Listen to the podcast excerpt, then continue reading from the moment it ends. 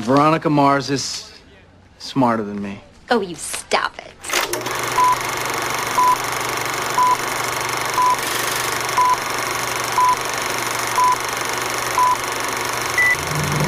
A long time ago, we used to be friends, but I haven't thought of you lately at all. Die Songziele aus We Used to Be Friends von Dandy Warhols ist nicht nur eine treue Begleiterin durch vier Staffeln und ein Spielfilm zur Serie, was heute darum geht, sondern die Songziele, die beschreibt eigentlich auch ganz gut, wie es überhaupt zu dieser Podcast-Folge hier gekommen ist. Vor einer langen Zeit waren wir Freunde, aber die letzte habe ich eigentlich gar nicht mehr an dich gedacht. Und darum ist es Zeit, dass wir wieder einmal auch diese alte Freundin zurückholen mit dem Namen Veronica Mars. Und mit diesem Namen begrüße ich euch, liebe Filmsündis, zur äh, speziellen Startfolge für das Jahr 2024. Es geht ja hier nicht um einen Film oder um, nicht nur um einen Film, sondern primär um eine Fernsehserie.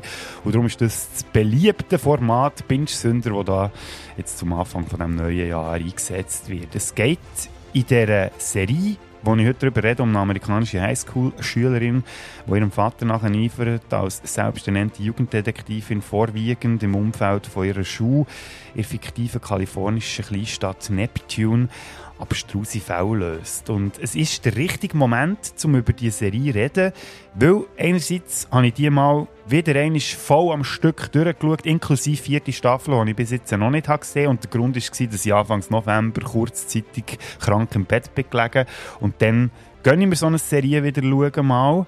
Und ein zweiter Grund, der noch fast viel wichtiger ist als der erste, Veronica Mars feiert das Jahr im 2024 das 20-Jahr-Jubiläum. Und darum würde ich sagen, ist das genau der richtige Zeitpunkt, um zu starten. Bevor wir aber starten können, müssen wir hier noch für die richtige Stimmung schauen. Right, quiet on the set. Camera speed. Sound production, take one. Action! You're Veronica Mars, right? Sometimes. You got enough to? You're like a cheerleader or something? Or something. I need your help. I don't care what they say about you, Veronica Mars. You rock. Yes, I do. I also take cash. Im Herbst 2004 ist die Pilotfolge zur ersten Staffel von Veronica Mars über einen Fernsehbildschirm geflimmert, auch in den USA im Jahr 2004. Und dann zumal hat man Fernsehen noch so konsumiert, dass man entweder jeden Tag eine Folge hat können schauen, also um die gleiche Zeit am Tag meistens. Also sprich, wenn man eine Folge hat, sieht man 24 Stunden müssen warten, bis die nächste Folge ist gekommen. Und wenn es ganz hoch ist gekommen, hat man aber eine ganze Woche müssen warten, bis man eine Serie können weiter schauen. Das ist ja heute vielleicht ein bisschen anders mit einem ganzen Streaming und so, wo man zum Teil ganze Staffeln von Serien auf einen Klapp durchschauen kann. Aber dann zumal, wie gesagt, hat das ganze Fernsehumfeld noch ein bisschen anders ausgesehen. Und was dann zu der Zeit, wo Veronica Mars ist rausgekommen, noch ein bisschen speziell war, es hat so eine Art zweite Frühling vor Fernsehserie stattgefunden. Und um das genau zu verstehen, muss ich auch schnell ein bisschen ausholen. Was macht eigentlich? Ja, was macht die Fernsehserie Ende 90er, Anfang 2000er? Dann ist etwas passiert, wo wie gesagt, so als zweiter Frühling ähm, vor Fernsehserie kann bezeichnet werden, weil dann haben sich etliche Serien anfühlen wie Kinofilme. Also, vorher hat man ja mehr so die täglichen oder wöchentlichen wie Cases of the Week gehabt, also eine Folge, die so in sich abgeschlossen war und man eigentlich nicht unbedingt von Folge 1 an hat müssen schauen, um zu verstehen, was in Folge 8 oder 15 passiert. Da gibt es Beispiele aus den 80er Jahren, die ja sehr beliebt sind, wie äh, Magnum, Knight Rider, Miami Vice und die A-Team oder so. Und in den 2000er hat sich das ein bisschen verändern. Auch im Krimi-Genre haben wir da Sachen gehabt wie CSI Miami, Las Vegas und was da noch alles hat gegeben, Navy CIS, Monk, Bones und Castle. Die haben zwar alle auch das Prinzip weiterverfolgt von dieser Case of the Week, haben aber hinterdurch so eine feine Rahmenhandlung gehabt, die sich so wie durchgezogen hat. Also man hat wie am Anfang eine Situation gehabt, die sich durch die ganze Staffel durchzieht und am Schluss dann wie gelöst ist worden. Und äh, in den einzelnen Folgen, die dazwischen waren, haben sie dann so wie kleinere Fälle aufgelöst gehabt, aber es ist eigentlich immer darum gegangen, den grossen Fall lösen, der wie am Anfang im Raum gestanden ist und dann eben am Schluss aufgeklärt wird am Ende von dieser Staffel. Und das hat die Leute auch so ein bisschen bei der Stange behalten, dass sie wirklich jede Folge haben wollen schauen. Und Veronica Mars funktioniert auch ein bisschen nach dem Prinzip noch ein bisschen extremer vielleicht als die Beispiele, die ich vorher gesehen habe, weil dort ist spielt die Rahmenhandlung noch ein bisschen mehr auch in die wöchentlichen Folgen ein oder in die einzelnen Folgen. Was können wir da noch für andere Beispiele nennen, die dort in den 2000er sind, auftaucht? Zum Beispiel Last 24, Desperate Housewives. ist jetzt zwar keine Krimiserie, aber es funktioniert ja auch so, dass man wie jede Folge muss gesehen hat, dass man am Schluss versteht, um was es genau geht. Und darum sage ich, funktionieren wie ein Kinofilm, wie ein langer Kinofilm. Man muss eben alles gesehen haben, dass man am Schluss daraus kommt. Und das hat dann so Ende 90er, Anfangs 2000er nicht angefangen. Das wäre ein bisschen hochgegriffen. Es hat ja vorher schon Serien gegeben, die so funktioniert, wie zum Beispiel Twin Peaks oder so. Aber dann ist es plötzlich mehrheitlich der Fall gewesen, dass Serien so konzipiert sind. Übrigens, wenn wir noch schnell schauen, das Jahr 2004, wo Veronica Mars gestartet hat, was dann so für Top-Serien rum waren, mal eine Liste geschaut mit der erfolgreichsten Serie. Dann ist Sex and the City ist ganz hoch im Kurs genommen. Smallville gehabt, eine Serie über äh, den Steg vom Superman oder die Jugendjahre vom Superman besser gesehen. Dann Charmed, die Hexenserie, die glaube auch schon in den 90er Jahren angefangen hat. Friends, die OC, so eine Teenie-Drama-Serie, die ziemlich ähnlich im Stil von Veronica Mars ist. Ich komme dir aber noch ein bisschen auf die Unterschiede, warum dass man es nicht ganz kann gleichstellen kann. Gilmore Girls und Six Feet Under oder Desperate Housewives sind eigentlich alles so Serie gsi, dann zumal hoch im Kurs war. Veronica Mars war weit davon entfernt, gewesen, in so eine einschaltquotenmässige Top-Liste überhaupt reinzukommen, ob schon Kritik eigentlich gar nicht so schlecht war dann zumal. Und sich gleich eine sehr treue und hartnäckige Fangemeinschaft hat bildet, die sogenannten Marshmallows, wo ich eigentlich nie ganz verstanden habe, warum es die Marshmallows heisst. Wäre Marshmallows nicht viel sinnvoller? Ist ja egal. Auf jeden Fall hat sich die Fangemeinde bis heute gehalten, wie ihr im Verlauf dieser Podcast-Folge merkt. Was eben der Unterschied ist von Veronica Mars zu anderen Teenie-Dramaserien aus dieser Zeit, wie eben die OC, One Tree Hill, Gossip Girl, Glee und wie sie alle heissen. Bei Veronica Mars haben sie nicht nur auf seichtes Drama gesetzt, sondern äh, die Noir-Detektiv-Geschichte so ein bisschen reingewoben als Vorwand, dass auch so, möchte gerne coole Teenies, wie ich dann einer war, euch können zugeben, dass sie gerne Veronica Mars schauen. Weil bei den anderen Serien, sind wir ehrlich, alle, die so in meinem Alter sind, sagen jetzt mal so, Ende 80er geboren, Mitte 2000 eben sogar im coolen Alter waren, so voll mit in den Teenagerjahren. Welcher von euch hat denn zumal zugegeben, sie gerne OC California oder One Tree Hill oder Gossip Girl schauen? Auch niemand. Bei Veronica Mars ist das kein Problem gewesen, weil man kann behaupten, hey, das ist gar nicht so eine Drama-Teenie-Serie. Da geht es viel mehr um Verbrechen, um Detektivgeschichten und so. Das hätte man können behaupten, kann man heute auch noch behaupten, wenn man das will, aber äh, eigentlich ist es im Prinzip das gleiche seichte Teenie-Drama wie all die anderen Serien, die ich aufzählt Es geht um Liebschaft unter Jugendlichen, Familiendramen, Mobbing an Schuhe und so weiter und so fort. Einfach eben, wie gesagt, gespickt noch mit Detektivfällen, die das Ganze angereichert haben. Wie funktioniert das Ganze jetzt 20 Jahre später noch? Das schauen wir jetzt zusammen an im Verlauf von diesem Podcast. Das bietet sich ja jetzt auch zu dem 20 Jahre Jubiläum da mal ein bisschen genauer herzuschauen. Bevor wir das aber können, müssen wir auch kurz beleuchten, wie die Serie überhaupt ist zustande gekommen. Und da müssen wir mit dem Namen anfangen, der hinter all dem steht. Und das ist ein Typ namens Robert James Thomas. Er ist Drehbuchautor, Regisseur, Produzent und Schriftsteller darf man nicht verwechseln mit dem gleichnamigen Musiker Robert Kelly Thomas, der Ende 90er als Sänger ist bekannt worden von Rockband Matchbox 20. Ich weiß nicht, ob die noch irgendjemandem etwas sagt. Ich kenne es jetzt nicht, die Band. Lustigerweise gibt es in der Serie Veronica Mars diverse Seitenhiebe auf den Rob Thomas, also auf den Musiker. Und darum habe ich auch lange gemeint, dass das der gleiche ist, der hat die Serie geschrieben und der Musiker. Bis ich dann irgendwann gemerkt habe, ah nein, warte jetzt, das sind ja zwei ganz andere Typen. Der Rob Thomas ist nämlich kein Musiker, sondern der hat Veronica Mars ins Leben gerufen. Ursprünglich hat er die ganze Geschichte geplant als Jugendbuchreihe, also als Detektiv-Noir-Buchreihe mit einer männlichen Hauptfigur. Hätte aber die ganze, das ganze Projekt ein bisschen umstrukturiert, weil gefunden hat, so eine Noir-Detektiv-Geschichte mit einer weiblichen Hauptfigur, das wäre doch interessanter, weil es so etwas dann zumal noch weniger gegeben hat als männliche Protagonisten. Und gleichzeitig hat er sich dann auch noch dazu entschieden, eine Fernsehserie daraus zu machen. Und tada, im Frühling 2004 hat er drei Arbeiten angefangen zu Veronica Mars. Und etwas, was ziemlich schnell mal auffällt, wenn man die Serie schaut, der Rob Thomas war dann zum 38, als er die Serie geschrieben hat. Also überhaupt nicht in diesem Alter wie die Figuren, die mehrheitlich in dieser Serie spielen, da geht es ja um Teenager, also rund 17 sind sie, glaube ich, in der ersten Staffel. Und man merkt schon an den Dialogen zum Teil, die Veronica Mars mit ihrem Vater zusammenführt, das sind schon so Dialoge, wo weisse mittelalterliche Männer haben geschrieben How was your date? Oh, you know. Lousy conversation, but the sex was fantastic. That's not funny. I'm pretty sure it was. Gut, das ist jetzt nicht etwas, was Veronica Mars irgendwie auszeichnet. Das ist ja bei eine Serie zu dieser Zeit der Fall gewesen. Und wahrscheinlich heute auch, auch immer noch gleich. Nichtsdestotrotz machen wir weiter mit der Hauptdarstellerin. Das ist nämlich Kristen Bell, die ihr jetzt hier im Ausschnitt auch habt gehört.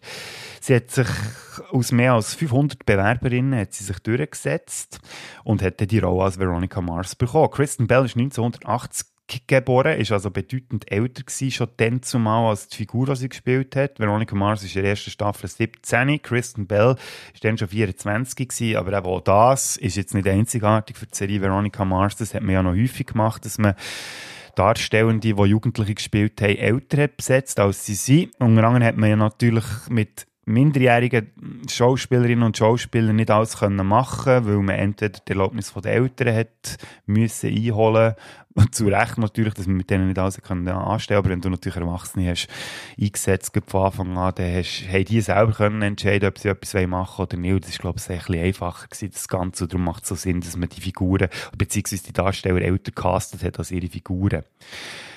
Weitere wichtige Personen nebst Veronica Mars, die hat man vorhin auch schon gehört, ist ihr Vater, der Keith Mars, gespielt von Enrico Golantoni. Er ist äh, ehemaliger Sheriff von Stadt Neptune, jetzt ist er Privatdetektiv und wahrscheinlich wenn man so Vater-Tochter-Beziehungen in Fernsehserien möchte in eine Top-Liste rein tun würde, auch die hier zwischen der Veronica und ihrem Vater auch auftauchen. Nebst der Kristen Bell haben wir noch ganz viele andere Darstellerinnen und Darsteller, die ab der ersten Staffel von Veronica Mars immer wieder sind wichtig geworden. Haben Percy Dexter III, der Francis Capra, Tina Majorino, Jason Doring, Ryan Hansen, Teddy Dunn, Amanda Seyfried und, und, und, die alles Teenies haben gespielt, die aber alle de facto Jahrgang zwischen 1980 und 1985 hatten. Also in dem Sinne eben, wie die Kristen Bell selber auch schon alle älter waren als die Figuren, die sie dargestellt haben. Weitere wichtige Schauspieler, die man muss nennen in dieser Serie, die auch immer wieder auftaucht, sind der Michael Money, sagt man, glaube ich. Der spielt der Sheriff Don Lamb in den ersten drei Staffeln der Serie, sondern ein richtiger Kotzbrocken.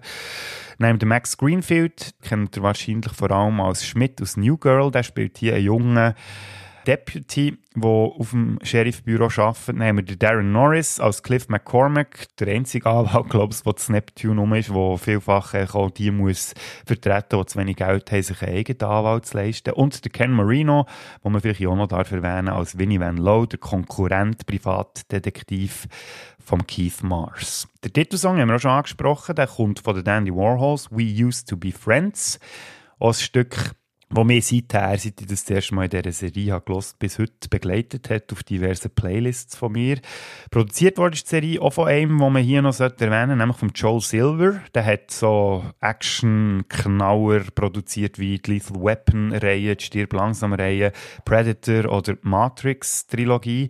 Ist auch neben Jerry Bruckheimer der Action-Produzent aus den 80er, 90er und frühen 2000er Jahren. Und darum auch spannend, dass der hier die Serie produziert hat wenn man über Veronica Mars redet, kommt man nicht darum um, über die Geschichte zu reden, jetzt gerade vor der ersten Staffel. Ich möchte nicht allzu fest ins Detail gehen, aber einfach so ein bisschen aufzeigen, wie verzwickt das, das Ganze eigentlich ist, weil es ist eine sehr verworrene Geschichte, die da abgeht in dieser Serie. Also, wo wir starten, ist am Anfang, ein Jahr nach dem Tod der besten Freundin von Veronica, Lily Kane, die ist ermordet worden. Und das ist auch die Schwester vom Ex-Freund von Veronica Mars zum Serienstart. Und die beiden, also die Lily und der Ex-Freund von Veronica, das sind die Kinder von einer der reichsten Familien zu Neptune, von den Keynes und der Vater ist vor allem reich geworden durch das, dass er das Videostreaming vorangebracht hat. Ist noch sehr interessant, wenn man das so retrospektiv anschaut, das Videostreaming im Jahr 2004 noch als Revolution dann ist äh, gezeigt worden. Der Bär von Veronica hat dann zumal der Vater von Lilly beschuldigt, sie umgebracht zu haben. Und das hat dann zu äh, ganz viel Trubel geführt, so weit, dass er dann irgendwann als Sheriff äh, ist gegangen wurde weil sich äh, Mitarbeiter von Kane Software, der Abel Kuntz, hat geoutet als Mörder und man hat auch diverse Beweise bei ihm auf seinem Hausboot gefunden und darum ist klar, auch ein Jahr nachdem dass der Mord passiert ist, der Abel Kuntz, das ist der Mörder von Lily Kane und der hockt hier im Gefängnis und wartet darauf, dass er sein Todesurteil überkommt an dem Punkt, wo wir stehen, ist Veronika eher so ein bisschen Aussenseiterin. Vorher, als sie noch mit den reichen Kids ist umgehangen ist, ist sie ja Teil von dieser Clique, obwohl sie eher aus der unteren Mittelschicht stammt. Die reichen Kids, das sind die sogenannten O-Niner, No-Neuner, und das bezieht sich auf die Postleitzahl, wo die reichen Kids leben mit ihren Eltern zu Neptune. Die ist nämlich 90909 und darum nennt man die reichen Kids dort auch die von den O-Niner. Und wie ich schon gesagt habe, starten wir hier ein Jahr nach dem Tod von Lily Kane. Veronica löst diverse Fälle an der Schule. Und sonst geht es in der Rahmenhandlung eben darum, den Mord an Lily Kane aufzuklären. Die Veronica, ihre Mutter ist noch verschwunden aus irgendeinem Grund, wo man herausfinden muss, warum. Dann spielt noch eine Vergewaltigung von Veronica selber an einer Party eine Rolle, wo sie K.O.-Tropfen bekommen. Und am nächsten Tag gemerkt, dass sie vergewaltigt worden Und da geht es auch darum, dass man herausfindet, wer das war. Dann hat ihre Ex, also der Bruder von Lily, hat irgendeine mysteriöse Krankheit, wo man dann auch noch im Verlauf von dieser Serie oder dieser Staffel erfährt, was es genau ist. Und Mutter vom Kollegen vom Ex von Veronica, vom Logan Eccles, die macht Selbstmord. Das ist auch noch so etwas, was man muss aufklären muss. Ist es jetzt wirklich ein Selbstmord gewesen oder ist sie umgebracht worden? Unterstützt wird Veronica unter anderem von ganz vielen in ihrem Alter. Da hatten wir einerseits den Wallace Fennell, eben gespielt von Percy Dax III., den ich vorher erwähnt habe. Er ist der neue Schüler in der Highschool und leistet sich am Anfang einen ziemlichen Fauxpas, so dass er Blut äh, an einer Stange festgeklebt wird, die mitten auf dem Schuhhof steht und Veronika die befreit ihn von dieser Stange und so entsteht auf Anfang an eine gute Freundschaft und der Wallace hat vor allem die Funktion für die Veronika diverse Gefallen müssen zu machen, wenn sie da ihre Fälle probiert zu lösen. Dann haben wir Cindy Mac McKenzie, das ist auch gleichaltrige Schülerin und so das Nerd-Kit an Schuh, das sich extrem gut mit Computer auskennt. Natürlich auch immer wichtig, dass man so jemanden in seiner Gruppe hat. Dann der Leo D'Amato, der äh, Max Greenfield, wo sie auf dem Sheriffbüro die mal besucht, Froni und äh, diverse Gefälligkeiten auch von ihm will, wenn es irgendwie um Akten geht oder so, oder der lenkt sie einfach mit einer Pizza ab oder irgendetwas und klaut dann nebenbei irgendwelche Informationen im Polizei und im Sheriffsbüro, die sie braucht. Und dann haben wir noch den Weevil Navarro, der noch der Anführer ist von lokalen Biker-Gangs, ein bisschen der Bad Guy von Schuh, der aber auch immer wieder zu haben ist, Veronica einen kleinen Gefallen zu erfüllen. Und wer auch noch nicht zu verachten ist als kleine Stütze, vor allem auch für uns, sind gewisse Overvoices vor Veronica und Rückblenden, die uns so durch die ganze Staffel begleiten. Ich habe hier ein Beispiel mitgebracht, wie das etwa so tönt. This is my school. If you go here, your parents are either millionaires or your parents work for millionaires. If you're in the second group, you get a job. Fast food, movie theaters, or you could be me. My after-school job means tailing philandering spouses or investigating false injury claims. Ja, die Overvoices sollen vor allem helfen, dass wir nicht komplett den Überblick verlieren, was bei euch wahrscheinlich schon passiert ist, wenn ihr keine Ahnung habt von Veronica Mars und probiert habt zu folgen, was ich euch jetzt da gerade erzählt es ist im Fall, wenn man die Serie schaut, nicht immer einfach durchzusehen, was jetzt hier genau passiert. Auf jeden Fall stellt sich irgendwann im Verlauf dieser Staffel heraus, dass der, der für einen Mörder von Lily Kane gehalten wird, eigentlich unschuldig ist, dass die Beweise sind manipuliert worden durch die Familie selber von der Lily Kane, weil die das Gefühl hatten, ihre Brüder umgebracht. Stellt sich dann heraus, dass die Lily Kane verschiedene Affären hatte, unter anderem eben auch mit dem Bad Kid von Schuh Weevil, aber auch mit dem Vater von Logan, am besten Kollege vom Ex von Veronica, was sich dann ähm, schlussendlich auch als Mörder herausstellt von Lily Kane. Und der ist so eine bekannter Schauspieler, der Aaron Eccles, also der Bär vom Logan, aber der seine besten Zeiten, glaube ich, hinter sich hat und noch so probiert, so das letzte bisschen von seiner Karriere, die er mal hatte, irgendwie noch weiterzuführen. Und falls nicht das noch zu wenig kompliziert ist, können wir das noch toppen, weil Veronica kommt am Schluss noch zusammen mit dem Sohn vom Mörder von Lili, wo gleichzeitig auch der Ex ist von Lili und auch der beste Freund vom Brütsch von Lili, der Logan, der durch die ganze Staffel durch ein rechtes Arschloch war, so ein typischer verwöhnter Schissgolf, der aber eigentlich eine zerrissene Figur ist, weil er ja von seinem Vater im Keim ist misshandelt worden. Und darum hat man die ganze Staffel gar nie wirklich Sympathie für den Logan und würde auch nie auf die Idee kommen, dass Veronica und er plötzlich wieder zusammenkommen Schluss. Und das ist so ein bisschen eine Überraschung die ich auch sehr erfrischend gefunden für so eine Teenie-Serie aus dieser Zeit, weil normalerweise schmöckst du ja schon von Kilometern entfernt, wer das dann am Schluss könnte die grosse Liebelei werden von der Hauptfigur. Und hier hat es mich tatsächlich überrascht, was in dieser Serie auf eine Art auch noch hoch anrechnen muss. Gut, da hätten wir einen wichtigen Handlungsstrang hätten wir jetzt aufgelöst. Jetzt muss ich jetzt schnell selber überlegen, was haben wir denn sonst noch alles gehabt? Ah ja, genau, die Mutter von Veronika, die ist verschwunden. Die taucht dann irgendwann auf. Es stellt sich aber heraus, dass sie alkoholsüchtig ist. Veronika äh, schickt sie dann in Entzug und sagt, ja, wenn du den Entzug durch hast, kannst du wieder zurückkommen. Wir leben wieder, du, der Vater und ich, wie eine friedliche Familie. Die Mutter geht dann Entzug, kommt dann irgendwann gegen Schluss vor Staffel, kommt sie zurück. Veronika merkt aber, dass die Mutter gar nicht wirklich den Entzug gemacht hat, sondern immer noch Alkohol trinkt und schickt sie dann zum Teufel der Handlungsstrang wäre in dem Fall aufgelöst. Was haben wir sonst noch gehabt? Ah ja, klar, die Vergewaltigung dürfen wir natürlich nicht vergessen.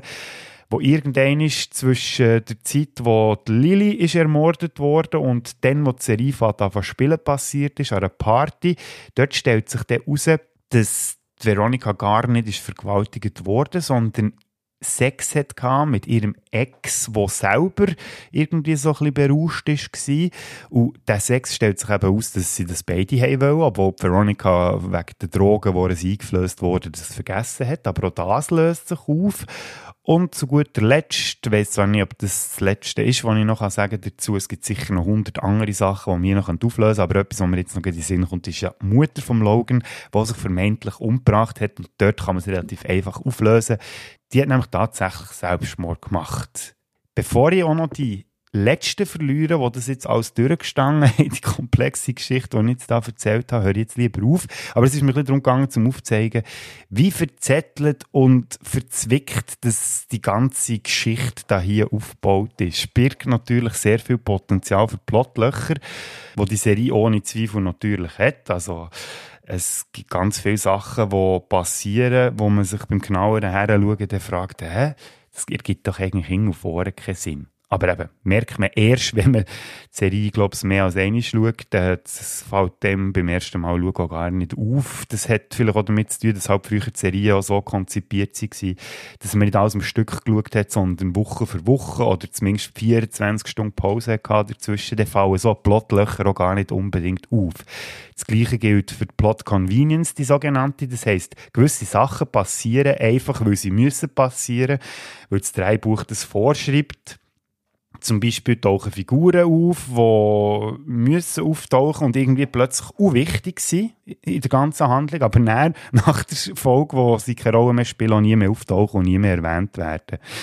Es werden Hinweise gestreut für falsche Fährten, wo sich dann eben herausfinden, entpuppen, einfach zum den Verdacht auf irgendjemand anderes abzulenken und so weiter und so fort. Und das ist etwas, wo echt so das gesamte Veronica Mars Werk, das wir jetzt haben, abgeschlossen mit der vierten Staffel aus dem 2019, so durchzieht. Und das wird auch schon in der ersten Staffel recht deutlich, wo einem eben, wie gesagt, erst auffällt, oder mir jetzt erst aufgefallen ist, nach dem Wiederschauen, nach, äh, ja, jetzt, jetzt nicht ganz 20 Jahre, aber sicher 15 bis 18 Jahre später. Gut, es fällt auch noch auf an der ersten Staffel ein recht strube Thema, das sie da reinpackt. Wir haben Sexualverbrechen noch und nöcher, Sex mit Minderjährigen gehört, dazu Vergewaltigungen, dann haben wir Mord, Körperverletzung, Rassismus, Bodyshaming, wenn zum Beispiel Witze gegen Übergewichtige gemacht werden. Wir haben Social Shaming, also gegen minder bemittelte Menschen. Wir haben psychische Krankheiten, die aufgegriffen werden, insbesondere Epilepsiekrankheit vom Ex vor Veronica a.k.a. Brüder von Lilly. Dann haben wir Alkoholsucht, die thematisiert wird, Drogenmissbrauch, Erpressung, Drohung, Betrug. Wir haben Transsexualität, die noch aufgegriffen wird, Sexismus und so weiter und so fort. Und das ist wenn man auf Charaktere schaut, ist das Ganze ein bisschen überzeichnet. Man kann zwar niemandem unterstellen, dass die eindimensional sind, das ist ja noch etwas, was man gerne sagt, dass einfach die Person ist jetzt einfach das und die Person ist jetzt einfach das. Nein, es haben alle eigentlich verschiedene Charaktereigenschaften, die zum Zug kommen, aber die, wenn sie zum Zug kommen, extrem überzeichnet dargestellt werden. Also sagen wir jetzt mal, wenn Veronica Mars muss Badass sein, dann ist sie super Badass, damit sie da dahinter legst, checkt. Dann, wenn äh, der Logan zum Beispiel ein Idiot muss sein, dann ist er ein super Idiot. Wenn jemand Zicken muss sein, ist sie ein super Zicken. Der Sheriff in diesem Kaff Staff, wo ja ein, ein Dulli soll sein, das ist ein super Dulli. Und dann haben wir natürlich noch die Schuhzicke, die ja über Schuhzicke muss sein. Die wird dann später hier auch nochmal thematisiert, die sogenannte Madison Sinclair. Also eben zum Teil schon sehr plakativ, aber eben nicht eindimensional. Und das finde ich eigentlich auch noch bemerkenswert für eine Serie aus dieser Zeit. Was dazu führt, dass keine von diesen Figuren über alle Zweifel erhaben ist, heisst aber auch, dass man sich vielleicht auch ein bisschen besser mit diesen Figuren kann identifizieren kann, weil es äh, im Leben, glaube ich, ein bisschen näher kommt als die äh, eindimensionalen Charaktere, die man zwischendurch hat in so Hollywood-Produktionen. Gut, haben wir noch ein paar andere Sachen, die ich noch loswerden möchte, bevor ich weitergehe. Ja, man darf nicht zu logisch dahinter hinter das Ganze. Es ist klar, dass da gewisse Sachen einfach keinen Sinn ergeben. Ich meine schon nur, Veronica Mars löst mindestens einen Fall pro Folge. Man hat nebenbei noch ihren Schulalltag, arbeitet bei ihrem Vater im Büro, macht dort Büroarbeit und so. Und in der zweiten Staffel arbeitet sie dann auch noch in einem Restaurant parallel. Also wie zur Hölle soll das funktionieren, eben all dem, was man für die Schule noch muss machen. Und dort ist sie notabene auch eine der besten Schülerinnen mit den besten Noten. Also eben, es ist klar, dass das nur ein Hollywood-Dreibuch-Schulkind so herbringt. Aber eben mal drauf geschissen, sage ich jetzt mal, das muss man einfach ignorieren, auch im weiteren Verlauf von dieser ganzen Serie. Was auch noch so bezeichnend ist für Veronica Mars, jetzt beim Wiederschauen habe ich gemerkt, das ist echt interessant, wie viele Gastauftritte von bekannten oder später bekannten Leuten das es da hat. Schon nur in der ersten Staffel haben wir Paris Hilton, wir Jessica Chastain dabei, Oscar-Preisträgerin notabene, Jonathan Taylor Thomas, den man ja aus Hör mal, wer da hämmert kennt, als mittlerer Sohn ist das, glaube ich, der Aaron Paul, der später dann mit Breaking Bad bekannt ist worden. Jane Lynch, Schauspielerin, die unter anderem äh, Turnlehrerin in Glee gespielt. Und ja, äh, einfach ein Gastauftritt jagt der anderen und das ändert sich dann auch im weiteren Verlauf nicht. Wir reden später noch den Paul Rudd, der irgendwann auftaucht, Michael Cera, der James Franco hat einen Auftritt im Film von Veronica Mars und irgendwann taucht sogar noch der Dex Shepard auf der äh, Comedian, der ja auch im wirklichen Leben der Mann ist von Kristen Bell, der hat ja auch im Film Veronica Mars noch einen Gastauftritt. Also recht interessant, dass die da alles können auffahren in diesen sage jetzt mal 20 Jahre Geschichte von Veronica Mars. Und das Fundament das wird eben schon in der ersten Staffel gelegt. Die hat übrigens im Durchschnitt 2,5 Millionen Zuschauer in den USA, was jetzt solid ist, sage ich jetzt mal, aber nicht unbedingt sehr überragend. Die Serie hat aber gute Kritiken bekommen, relativ, und auch Nominationen und Auszeichnungen für Fernsehpreise. Und darum hat man sich auch dazu entschieden, Veronica Mars weiterzuführen. Und das hat man dann auch gemacht mit der zweiten Staffel, die in den USA ab Herbst 2005 ist ausgestrahlt wurde. Here it is, senior year. A fresh start. Best friend? Check.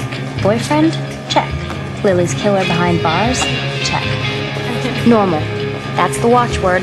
What's up, honey? Wallace is having a little trouble giving me a urine sample. Can't you talk on the phone and paint your nails like other girls?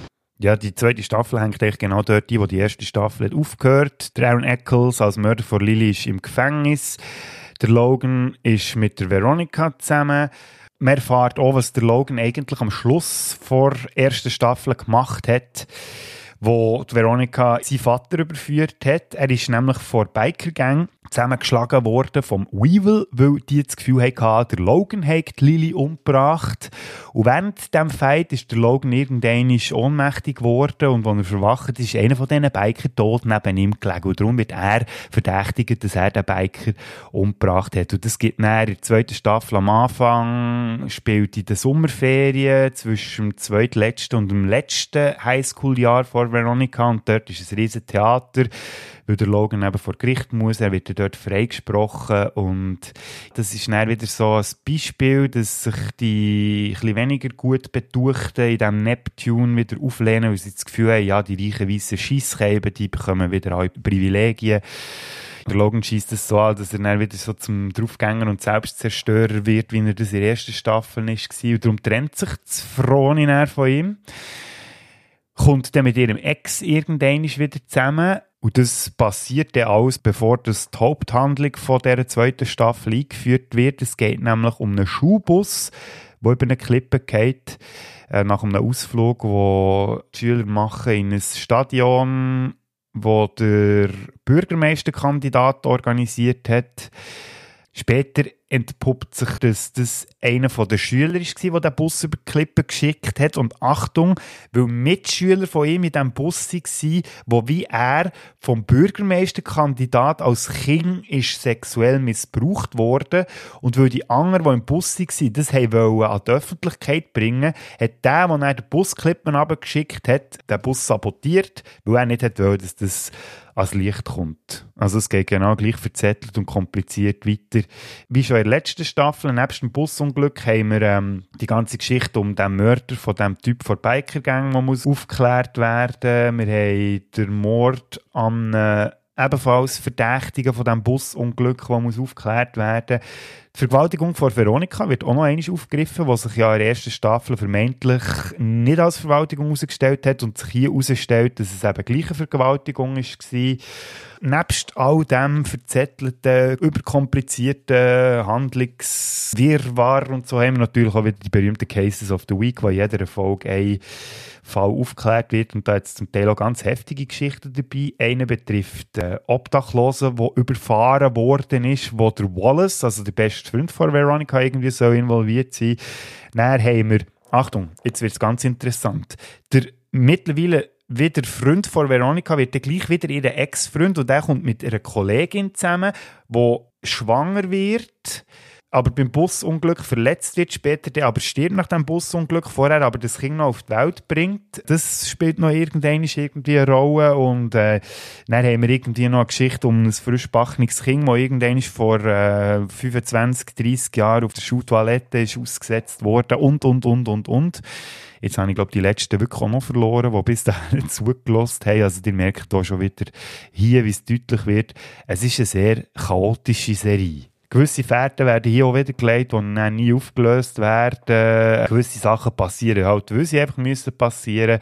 Man macht also im genau gleichen Stil weiter, wie schon bei der ersten Staffel. Und eben auch wieder zeigt, das hat früher gut funktioniert, wenn man eine gewisse Pause hatte zwischen den einzelnen Folgen. Mir ist jetzt wirklich aufgefallen, als ich viele Folgen am Stück geschaut habe, dass da ganz viele Löcher vorhanden sind und vielleicht die ganze Serie doch nicht so clever ist, wie ich früher vielleicht das Gefühl hatte. Aber eben, wie gesagt, für früher hat es gut funktioniert und ähm, das muss man diesen ersten beiden Staffeln auch zu gut haben, finde ich jetzt. Neumann, was dann nicht mehr ganz so gut funktioniert, ist dann spätestens, sage ich jetzt mal so, ab der dritten Staffel. October 3rd, Attitude is everything. We ready to rock? Veronica Mars, season premiere Tuesday, October 3rd on the new CW. Also wenn es ihm bis dahin noch nicht so ist aufgefallen, hat es spätestens nach den beiden ersten Staffeln definitiv Abstriche gegeben.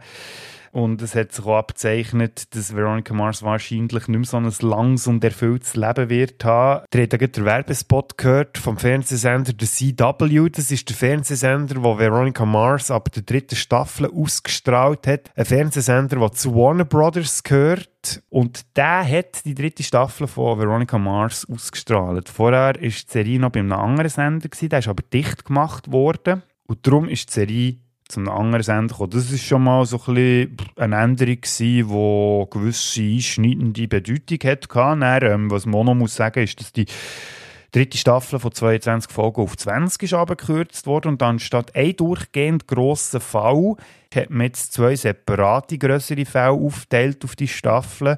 Von Folge 1 bis 10 geht es um eine Vergewaltigungsserie an dem College, die Veronica jetzt neuerdings ist. Die merken, die Sexualverbrechen, die haben Rob Thomas irgendwie angetan. Dann von Folge 10 bis 15 geht es um einen Mord am Dekan von dem College der wird eigentlich parallel dazu, dass die Vergewaltigungsserie aufgeklärt wird, wird der umgebracht und das ist dann so wie der Anschlussfall, was zu klären gibt und ab Folge 15 bis 20 geht es dann einfach um irgendetwas. Das sind einfach pro Folge wieder so ein Fall, der muss gelöst werden und ja, es, der, die Staffel ist so ein bisschen weder Fisch noch Vogel. Und da merkt man auch, dass da etwas im Hintergrund ein bisschen geändert hat. Und es kann gut sein, dass man hier auch probiert hat, die zu gewinnen, die vielleicht erst später einsteigen. Weil, wenn du bei den anderen Staffeln die erste Folge oder ein paar von den Startfolgen verpasst hast, dann wird es auch, glaube ich, schwierig zum Einsteigen, weil man nicht genau weiss, hey, um was geht es eigentlich. Hier hat man dem auch ein bisschen entgegenwirken dass man die Staffeln sozusagen in drei Parts aufgeteilt hat, sodass man quasi überall ein bisschen einsteigen kann. Die Staffel hat auch weniger Budget gehabt. Das merkt man, dass gewisse Charaktere während ganzen Folgen gar nicht auftauchen und dann so von den anderen so lapidar erwähnt wird, warum das mit die in dieser Folge nicht sieht. Ist mal jemand irgendwo verreist oder weiss ich was.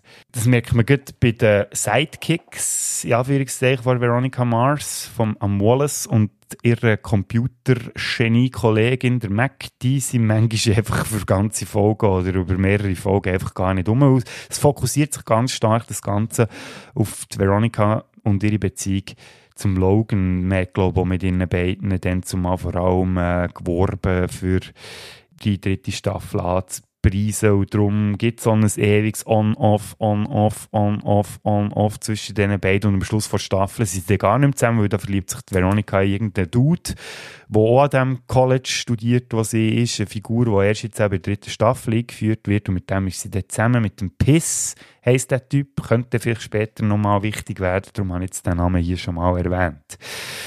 Puh, andere Probleme, die die dritte Staffel hat, ja, ist eigentlich das Gleiche wird nochmal in einer, in einer neuen Verpackung erzählt. Das ist ein bisschen eine Mogelpackung. Wir haben wieder äh, Sexualverbrechen, die eine Rolle spielen, dann gewisse Entwicklungen, die sich ergeben, die wir schon in vorderen Staffeln hatten. Ihr mögt euch vielleicht noch erinnern, als ich gesagt habe, in der zweiten Staffel ist Veronika von ihrem Freund trennt und der mit einer Kollegin von ihr zusammenkommt. Das haben wir hier jetzt auch, einfach mit anderen Figuren, die involviert sind. Also die Ideen sind nicht mehr so frisch und sonst ist das Ganze so ein bisschen chaotisch.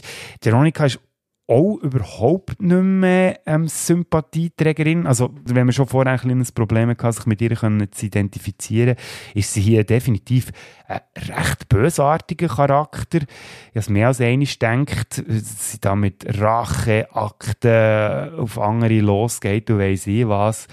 Und das, dass, wie gesagt, die Staffel in drei verschiedene Teile aufteilt ist, drei verschiedene Hauptstränge, die da irgendwie äh, aufgelöst werden an verschiedenen Zeitpunkten dieser Staffel, fällt einfach irgendwie der Fokus, wo ja die anderen schon recht unübersichtlich waren, ist jetzt hier wird so ein bisschen an die Spitze getrieben. Das allergrößte Problem von dieser Staffel war aber, dass sie nicht unbedingt weniger Einschaltquoten generiert hat als die vorderen. Es war, glaube ich, wieder so bei 2,5 Millionen pro Folge in den USA.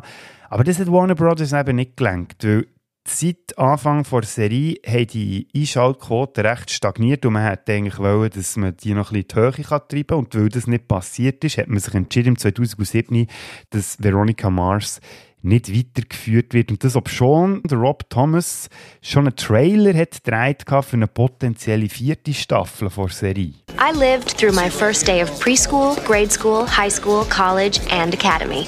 So there's no reason to think I won't survive my first day at the FBI.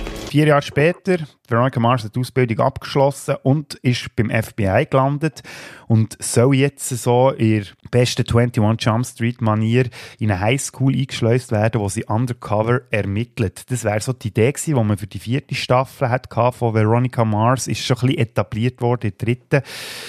Wo sie sich für ein Praktikum beim FBI beworben hat. Und jetzt hat man eben nach der dritten Staffel die Idee gehabt, wirklich voll und ganz auf das FBI zu gehen. Aber eben, zu dem ist es dann gar nie gekommen, weil die Serie ist 2007 beerdigt worden. Trotzdem hat Rob Thomas nicht Look gelassen und hat schon angefangen, die Entwicklung von äh, Veronica Mars Kinofilm voranzutreiben. Er hat gleichzeitig auch noch mit DC Comics diskutiert über eine potenzielle Comicserie. Ob die jemals ist zustande gekommen, das weiss ich ehrlich gesagt gar nicht. Aber ist eigentlich auch gleich, weil es ist vor allem um einen Film gegangen, wo Kristen Bell involviert war, natürlich als Hauptdarstellerin.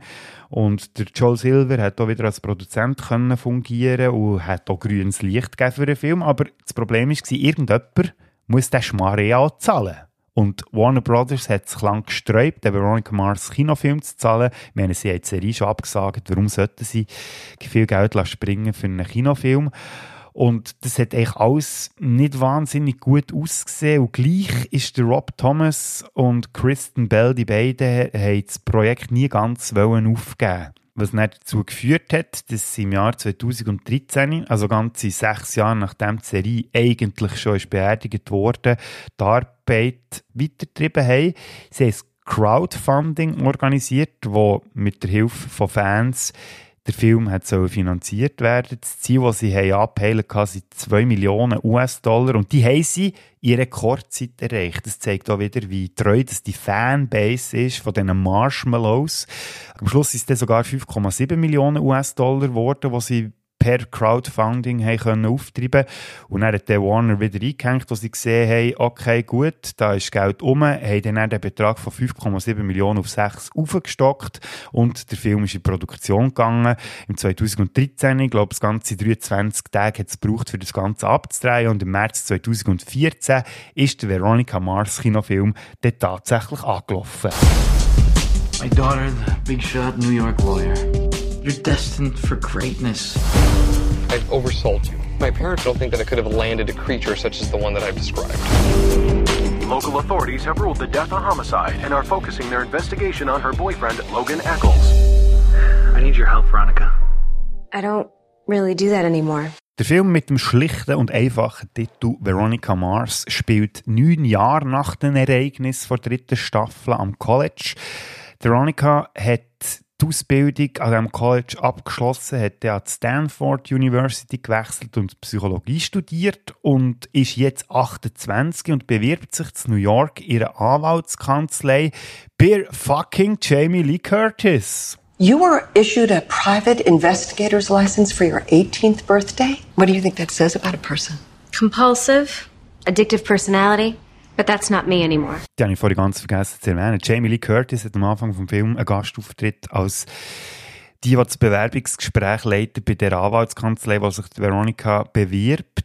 Was man noch muss sagen, ist, dass die Veronica immer noch mit dem Piss zusammen ist, genau mit dem Typ, der in der dritten Staffel ist eingeführt worden und sie am Schluss der Staffel zusammen war. Aber wie ihr schon im Trailer gehört, irgendwann kommt das Telefon von ihrem Ex, am Logan, es geht um einen Mord an Freundin von Logan oder an Ex-Freundin besser gesagt. Carrie Bishop heisst die, aka Bonnie DeVille. Also das ist eine Mitschülerin von Veronica und Logan wo dann später als Bonnie DeVille noch Karriere gemacht als Popstar. Und die wird eben umgebracht und der Logan einisch mehr verdächtigt, was dazu führt, dass Veronica zurück auf Neptun geht. Eigentlich will sie ihm Logan so helfen bei der Auswahl vom anständigen Anwalt. Aber wie wir sie kennen, unser guter Froni, bleibt sie natürlich dort und hilft, den Fall aufzuklären. Das führt dann dazu, dass der Piss mit der Veronica Schluss macht, weil er würde sie eigentlich gerne seinen Eltern vorstellen. Sie bleibt aber in Neptun.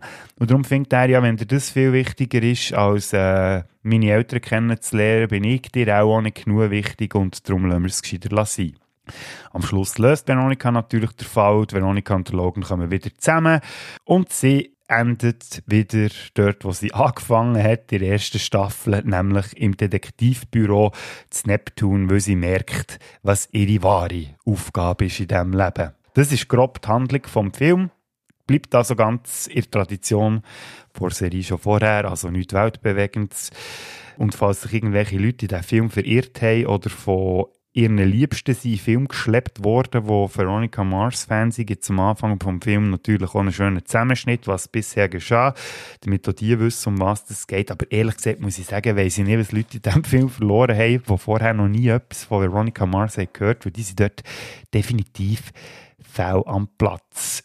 Ich bin dann zumal, wo der Film ist rausgekommen ist, um 2014 und das waren ja notabene sieben Jahre ohne Veronica Mars und mir hat immer gedacht, dass es eigentlich schade ist, dass es am Schluss vor der dritten Staffel Nein, nicht mehr ist weitergegangen. Es hat für mich immer so ein bisschen abrupt geändert. Und darum habe ich mich eigentlich auf den Film gefreut, weil ich so das Gefühl hatte, okay, jetzt können wir noch den Abschluss über, den man irgendwie verdient hat, zum Wissen, wie ist eigentlich die Geschichte mal weitergegangen und wie geht die Geschichte schlussendlich aus für Veronica Mars.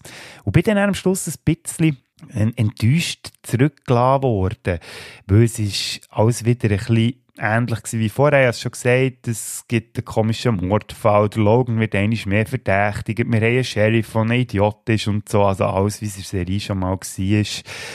Nach sieben Jahren Pause, darum für mich eher so ein, ein ernüchterndes Erlebnis gewesen. Jetzt aber ist das ein bisschen anders gewesen, als ich die Serie wirklich fast am Stück durchgeschaut und der Film noch direkt angehängt, muss ich sagen, hat das recht gut funktioniert es hat irgendwie Spass gemacht, die Figur alle wieder zu sehen von früher. Äh, natürlich ein Showlaufen von allen, die jemals wichtig waren in der Serie. Dann ähm, haben wir auch endlich den Befreiungsschlag, den Veronica bekommen hat, gegen die Schutzicke Madison, die sie ja über drei Staffeln lang schikaniert hat. What are you gonna do, just stand down on me?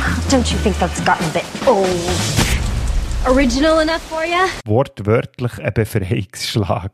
Ja, das passiert aus einer Klassenzusammenkunft, die in diesem Film auch eine Rolle spielt und für mich übrigens das Highlight ist vom ganzen Film. Es ist schön, dort alle wieder zu sehen, wo man in der Serie doch kennengelernt hat und dann ein bisschen gern bekommen hat. Was so schön ist an diesem Film, wir haben natürlich wieder Veronica und ihren Bär, die sich da verbal Schlag abtäuschen, können liefern. You know the difference between a lawyer and a prostitute? prostitute stops screwing you when you're dead. I got a million of them. Tell me one private detective joke. Okay, okay, smart guy. Which one of these goes over better? Dad, I'm marrying a lawyer. Or Dad, I'm marrying a private dick. Okay, no one says dick anymore. So kann man das Wort dick übrigens auch brauchen. Das heisst ja übersetzt so viel wie Schnäbi, kann man aber eben auch brauchen für Depp oder Idiot. Ich sage jetzt mal ganz frei übersetzt. Und Dick ist übrigens auch der Name von einer Figur, die in Veronica Mars auch eine wichtige Rolle spielt. Seit der ersten Staffel, ab der zweiten Staffel, der noch wichtiger, der Dick, einer der Kollegen von Logan, der wirklich auch ein Dick ist, aber sich so ein bisschen zu einem Fanliebling gemausert hat und natürlich auch hier in diesem Film eine Rolle spielt. Ja, es ist schön, wie gesagt, all die Figuren wieder zu sehen. Und schön ist natürlich auch, dass Veronica und Logan am Schluss zusammenkommen und natürlich auch, dass das am Schluss wieder zurück ist, das Neptun und sich wieder ins Detektivbusiness stürzt, wie sich das gehört. I convinced myself winning meant getting out. But in what world do you get to leave the ring and declare victory? This is where I belong. In the fight. It's who I am. Ja, und der Film der ist definitiv echt gemacht worden für Fans von Veronica Mars. Es hat ganz viel so Fanservices drin. Man könnte mal Fanservice der Film sagen. Schon nur, wenn sie ihre Kiste führen nimmt, die alte, und auch ihre Detektivutensilien führen kommen, die sie aber zu Schulzeiten gebraucht hat, wie die Kamera mit dem riesen langen Objektiv, das sie hat. Und der Taser, stimmt, genau, da habe ich noch gar nicht erwähnt. So, Fazit. Das ist garantiert kein Meisterwerk. Ich habe schon gesagt, für wen der Film ist. Vor allem die, die mit Veronica Mars gross geworden und irgendwie das Herz hatten für die Serie, liegt qualitativ, also der Film liegt auch qualitativ irgendwo zwischen den ersten zwei guten Staffeln und der etwas weniger gelungenen dritten Staffel, also durchaus noch annehmbar. Und für die Fans der Serie definitiv ein schöner Abschluss von dieser ganzen Geschichte.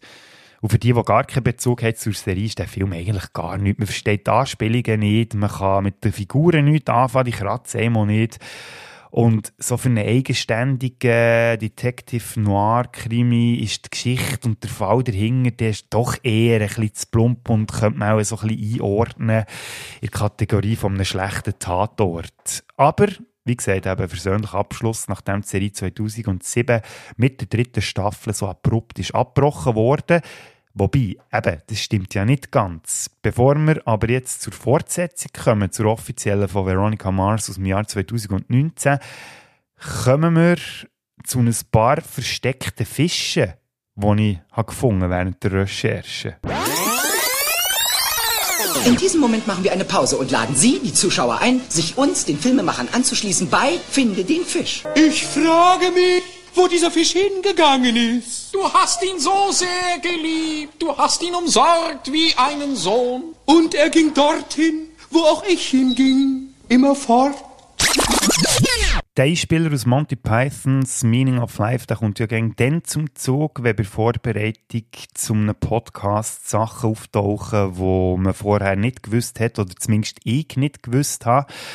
Beim Uncharted Podcast war das ja ein vergessenes Spiel für die PSP, also PlayStation Portable und Comics, die ich nicht davon gewusst Und bei Veronica Mars sind es als erstes zwei Bücher, die ich nicht gewusst habe, dass es die gegeben hat. Die sind nach dem Film rausgekommen.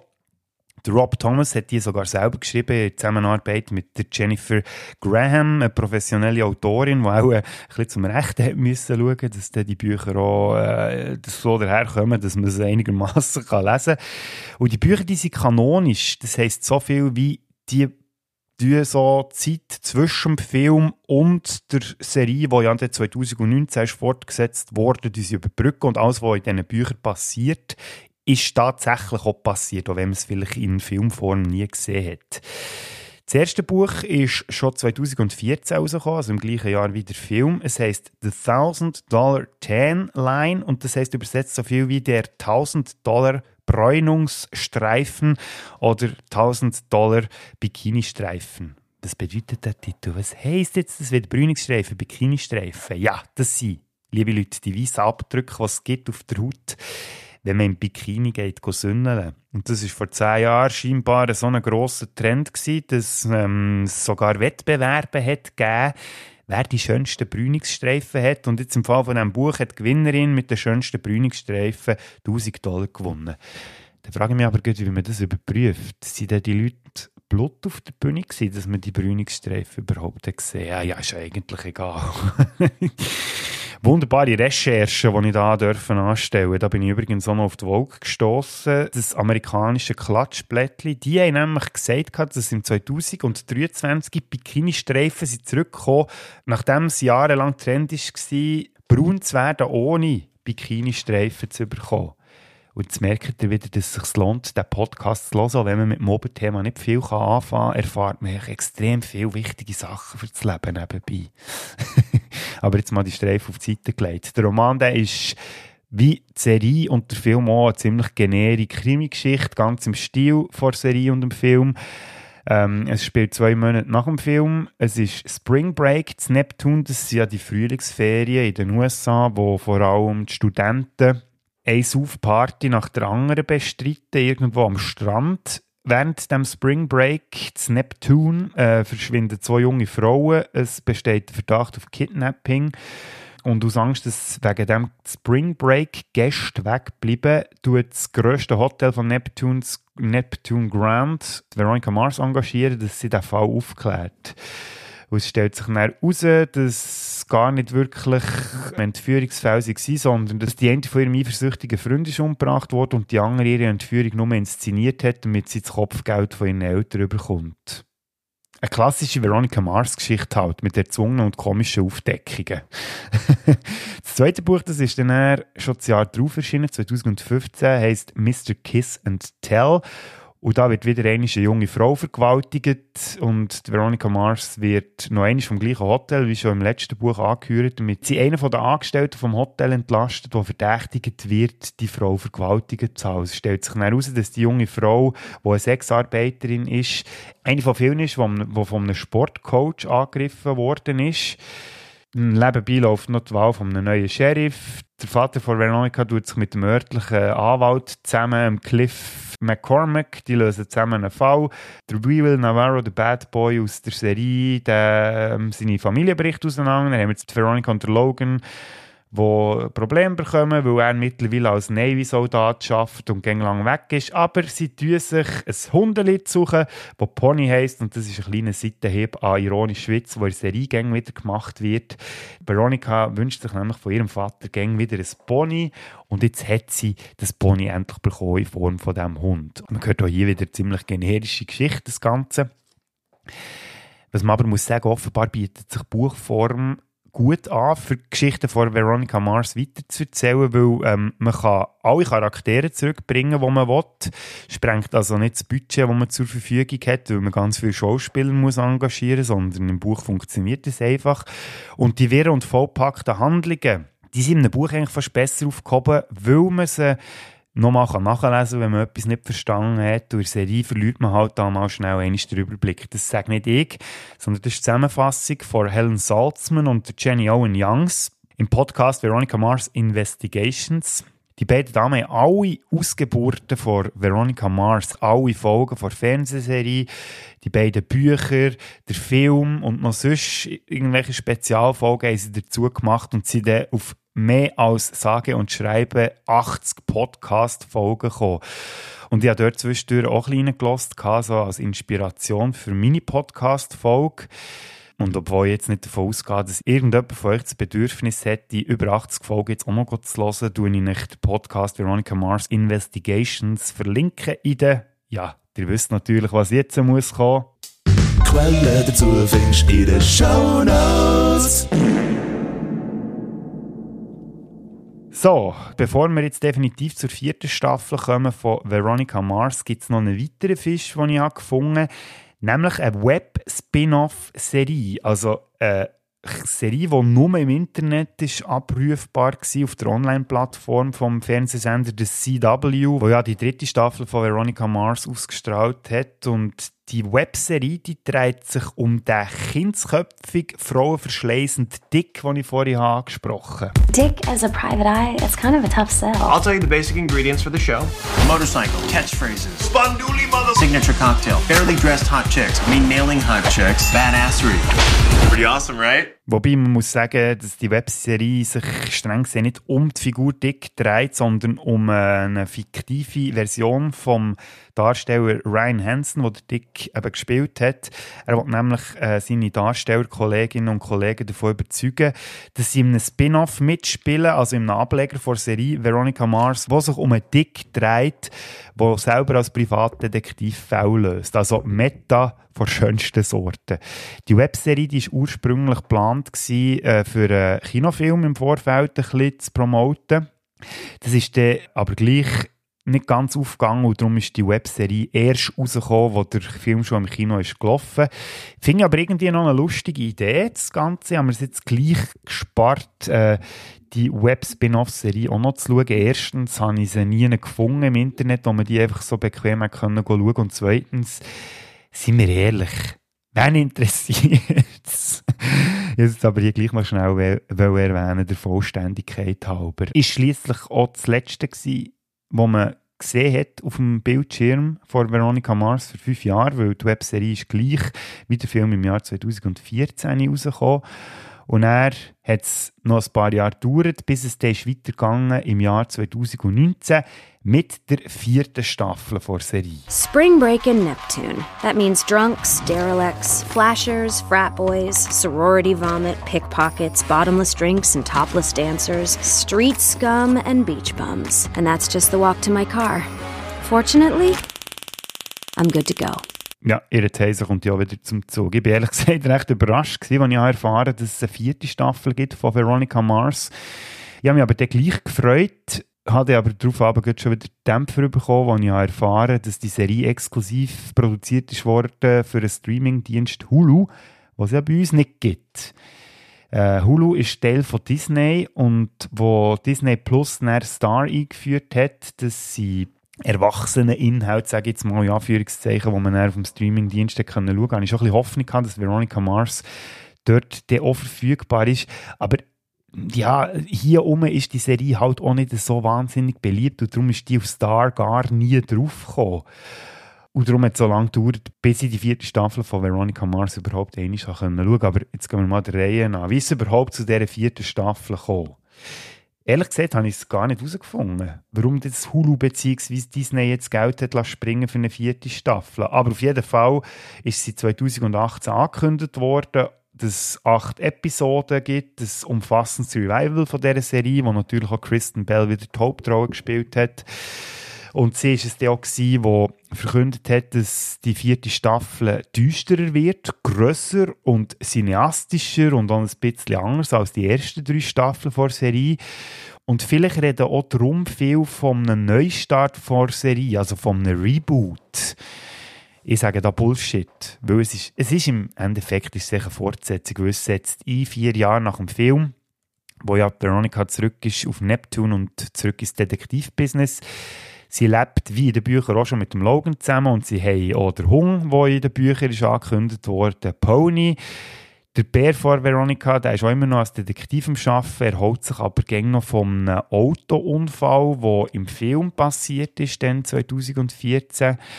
Und dann, ja, die Geschichte ist wieder so ein bisschen nebensächlich. Es geht um einen Bombenanschlag, der in einem Strandmotel passiert. Dort gibt es Tote und natürlich ermittelt Veronika, der sie wird engagiert von einem Kongresstyp, dem sein Bruder, seine Verlobte ist bei diesem Bombenanschlag ums Leben gekommen.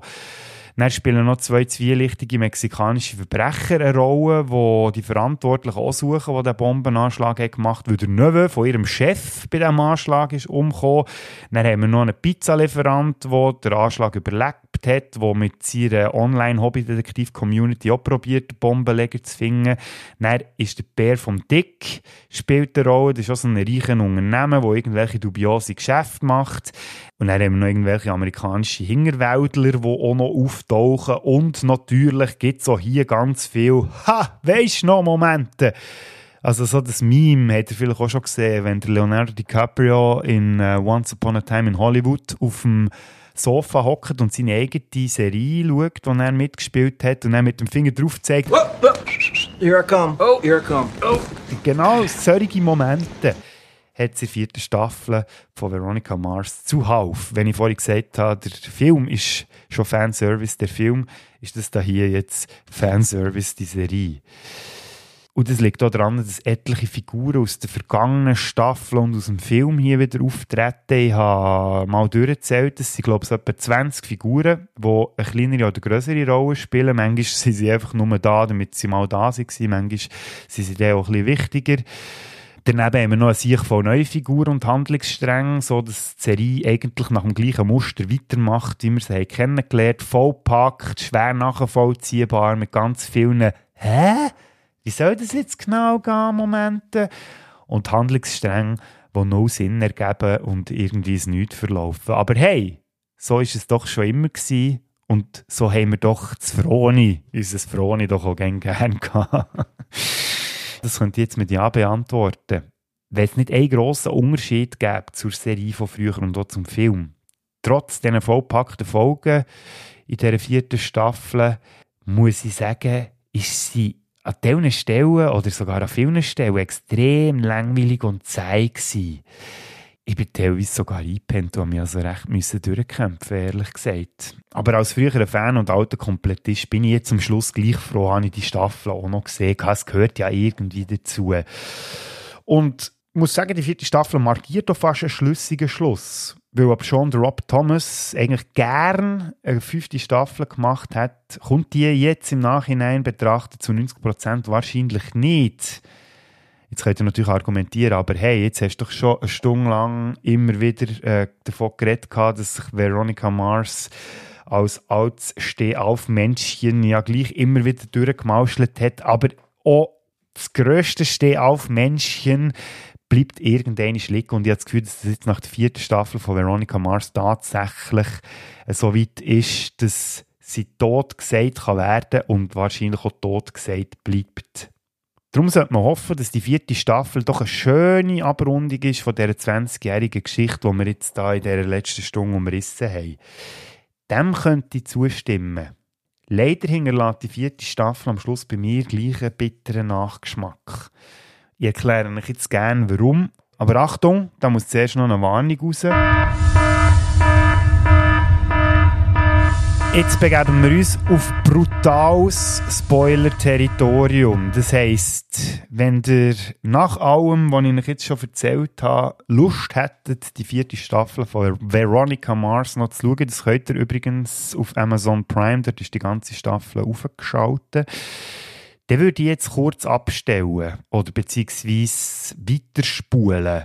Und da ich jetzt noch nicht genau weiss, wie lange das Spoiler-Teil dauert, muss ich schnell den Bodo fragen aus der Zukunft. Bodo, bis wann muss man für spulen, dass man den Spoiler kann überspringen kann? Wenn ihr ganz sicher wollt gehen, dass ihr keine Spoiler mitbekommt, dann setzt doch wieder ein bei einer Stunde 0852. Wir hören uns. Bis näher. Super, merci vielmals. Dann seid ihr gewarnt worden, wisst, wo ihr müsst wenn ihr wollt. Und jetzt kommt er der Spoiler. Es ist ja so, dass Veronica und ihre Logan die ganze Staffel ein kleines Gestürm haben wegen dem Heiraten. Er kommt zurück aus einem Einsatz, den er hatte als Navy-Soldat und nimmt den Ring mit und möchte doch gerne Veronica einen Heiratsantrag machen. Sie hat aber so viele negative Erfahrungen gemacht durch das, dass sich ihre Eltern haben getrennt All die Ehebrecher, die sie während ihrer Karriere als Detektivin beobachtet hat, dass sie gar nicht gross Lust hat zu heiraten. Irgendwann nimmt sie aber den Antrag von ihm gleich an und am Schluss, in der letzten Folge, steht die Hochzeit an. Und alle stehen schon parat, Veronica, ihre Bär, Wallace und der Standesämtler, der die Trauung soll über die Bühne bringen Und dann bekommt Veronica plötzlich ein SMS über vom Logan, wo einfach nur steht, I'm sorry. Und wir meinen natürlich alle, jetzt macht er Rückzieher. Aber das ist natürlich nur eine Finte, weil wo alle die Hochzeit schon abbrechen wollen, kommt der Logan doch noch zu rennen. Hold on, I'm coming. Let's do this thing. What? We thought you weren't coming. I'm four minutes late, and I pre-apologize. With a text saying sorry? I'll give you a couple of minutes. Ja, er hat sich nur entschuldigen, weil er Verspätung hatte. Und darum können alle aufschnaufen und am Ende der vierten Staffel kommt es dann doch noch zur lang ersehnten Hochzeit zwischen der Veronica und ihrem Logan. Do you, Logan, take Veronica as your lawfully wedded wife? I do. Do you, Veronica, take Logan to be your lawfully wedded husband? Yeah, why not? By the power vested in me by the state of California, I pronounce you husband and wife. Is this where we kiss? I'm a civil servant. It's your call. Und sie leben glücklich und zufrieden bis ans Ende ihrer Tage. Oder sollte man hier vielleicht besser sagen, bis ans Ende der Tage der einen oder des anderen, weil die Wahrscheinlichkeit, dass beide exakt auf die Sekunde gleich lang leben, die ist ja ziemlich unwahrscheinlich. Und dass die eine oder der andere früher muss gehen als der eine andere oder die andere eine, das wird hier ziemlich schnell deutlich. Logan!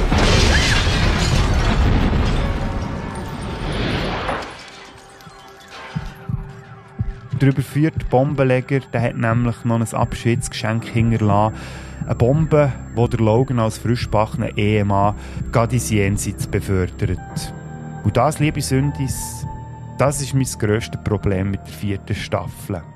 Von mir aus gesehen hätte es einen schöneren Schluss geben. Versteht mich jetzt nicht falsch, ich bin überhaupt nicht der Typ für Happy Ends und ums Verrecken ein Happy End muss haben, aber kommt jetzt mal, nach drei Staffeln einem Film, und eine Revival-Staffel, wo die beiden wirklich Qualen haben gelitten. Beide sind von geliebten Menschen betrogen worden. Sie haben geliebte Menschen verloren. Sie sind beschuldigt worden, noch und nöcher. Insbesondere der Logan, der bei jedem Mordfall das Hauptverdächtige müssen herhaben. Und die beiden, die immer wieder auseinander sind und wieder zusammen sind gekommen, sich immer wieder an den Kopf hat gelenkt, weil es eine oder die andere wieder verdoppelt hat die Figuren hätten doch definitiv am Schluss etwas Besseres verdient. Und weil es ja jetzt wahrscheinlich der Schluss, Schluss, Schluss, Schluss, Schluss, Schluss, Schluss ist, der Definitivschluss von dieser Veronica Mars Saga, finde ich es irgendwie umso bitterer, dass es jetzt so aufhört. Am Ende sieht man nach Veronica, wie sie wegfährt von Neptun und eine Aufnahme lost, die die Therapeutin von Logan noch aufgenommen hat vor der Hochzeit und die Therapeutin lässt die Aufnahme der Veronica zukommen. Mit dieser Aufnahme geht die Staffel zu Ende. Is it weird to want to marry someone because you respect her? Because you want to be like her? Because you want children who will inherit her qualities? I want to marry Veronica because she's the toughest human being I've ever met. Blows that would destroy most people She always picks herself back up. Und das ist wahrscheinlich nicht nur das Letzte, was wir vor der vierten Staffel von Veronica Mars hören, sondern wahrscheinlich auch das Letzte, was wir von Veronica Mars überhaupt hören. Weil auch wenn der Rob Thomas gerne eine fünfte Staffel hat gemacht oder würde machen, ist es ziemlich unwahrscheinlich, dass die noch kommt. Aber eben, Ganz ausschließen würde ich es vielleicht gleich nicht, weil ihr habt es gemerkt im Verlauf der letzten Stunde, als ich die turbulenten 20 Jahre Geschichte von Veronica Mars ein bisschen ausgerollt ich habe selten von einer Produktion gehört, die so manchmal tot gesagt wurde und dann gleich noch überlebt hat. Ähm, tun wir doch das noch ein bisschen rekapitulieren, wie manchmal das die Serie tot gesagt worden und was sie alles überstanden hat. Schnell eine kleine Checkliste, Doppelpunkt. Bescheidene Einschaltquote. Check. Senderwechsel. Check. Budgetkürzungen. Check. Ein Crowdfunding. Check. Und der Übergang ins Streaming-Zeitalter. Check. All das hat Veronica Mars überstanden und das ist schon sehr beeindruckend. So, dass wir Veronica Mars mittlerweile in praktisch allen vorstellbaren Formen bekommen haben. Wir haben eine Fernsehserie mit drei Staffeln, wir haben einen Kinofilm, wir haben zwei Bücher, inklusive Hörbücher übrigens, die Kristen Bell selber eingelesen hat. Dann haben wir eine Spin-off-Webserie, wir haben ein Streaming-Revival und auf alles auf auch noch etliche Internetseiten und Podcasts, die sich ums Veronica Mars-Universum drehen. Da fällt eigentlich jetzt nur noch das Videospiel und dann wäre die Sache komplett da, glaube ich, aber das wird auch nie kommen. Ja, das zeigt, wie viel Herzblut, Fanliebe und eine gebige Portion Glück können zustande bringen. Und das macht Veronica Mars irgendwie einzigartig. So einzigartig, dass ich zum 20. sogar eine eigene Podcast-Folge gemacht. Und die Podcast-Folge kommt jetzt langsam zum Schluss und da fehlt jetzt noch ein würdiges Fazit. My name is Veronica and I'm an addict. Hello, Veronica. Ja, wie fasst man die Staffeln, die vier Staffeln und den Kinofilm eigentlich jetzt so am Schluss zusammen? Ähm, am besten geht es, wenn man den Vergleich anstellt zum Titelsong, ja, das am Anfang mal erwähnt das ist ja We Used to Be Friends von der Dandy Warhols. Und der ist in verschiedenen Versionen überall vorgekommen und ähm, steht eigentlich auch ziemlich sinnbildlich für die Art und Weise, wie man die einzelnen Staffeln und den Film kann zusammenfassen kann. Ich fange mal an bei der ersten und bei der zweiten Staffel. Da haben sie ja die Originalversion vom Song eingebaut, natürlich in einer gekürzten Version, aber der ist ja ziemlich straightforward, also direkt und der Refrain ist auch recht rockig, also haut rein. Und das kann man eigentlich auch für die ersten zwei Staffeln von Veronica Mars sagen. Straightforward, teilweise haut es recht rein. Und beide Staffeln haben auch so ein einen ähnlichen Ton gehabt und darum passt es so, dass man für beide Staffeln die gleiche Version von dem Song gebraucht hat. Nein, die dritte Staffel, da haben sie so eine abgeschwächte Version, eine kleine ruhigere Version vom Song gebraucht. Das heisst, man hat probiert, den Song irgendwie auf eine andere Art ein bisschen zu erweitern. Am Schluss weiß man aber gleich nicht so genau, was sie mit dieser Version vom Lied eigentlich wollen machen, so dass am Schluss nur so etwas Halbherziges dabei ist rausgekommen. Und so kann man auch die dritte Staffel von Veronica Mars zusammenfassen. Sie haben probiert, das Ganze zu erweitern. Am Schluss ist es aber nur so ein bisschen halbherzig und lässt dann so ein mit gemischten Gefühlen zurück, die dritte Staffel. Nach der Film, der hat an einer Stelle gehört man einen Strassenmusiker, der eine Version spielt von We Used to Be Friends. Eine Referenz auf einen Song und auf das, was früher mal war, aber eigentlich auch nur noch so ein Hey, hey, Moment, weisst du noch? Äh, und man merkt, dass sich die Zeiten halt schon ein bisschen geändert und das passt irgendwie eben auch zum Film. Und dann, last but not least, die vierte Staffel, dort haben sie eine Coverversion von We Used to Be Friends, die gar nicht mehr von der Dandy Warhols ist. Und ich weiß ehrlich gesagt auch gar nicht mehr, wie die Sängerin heisst, die die Versionen gemacht aber von mir aus gesehen ist das auch äh, die schwächste Version von dem Song. Ähm, man hat auch dort probiert, etwas Neues zu machen, eigene Wege zu gehen bei diesem Lied. Endet aber schlussendlich so ein bisschen in einem langweiligen, uninteressanten Abklatsch mit zwar viel Referenz auf das Original, aber gleich irgendwie fehlt es dem Schluss an Originalität. Und das ist eigentlich auch das Fazit, das ich zur vierten Staffel kann ziehen kann.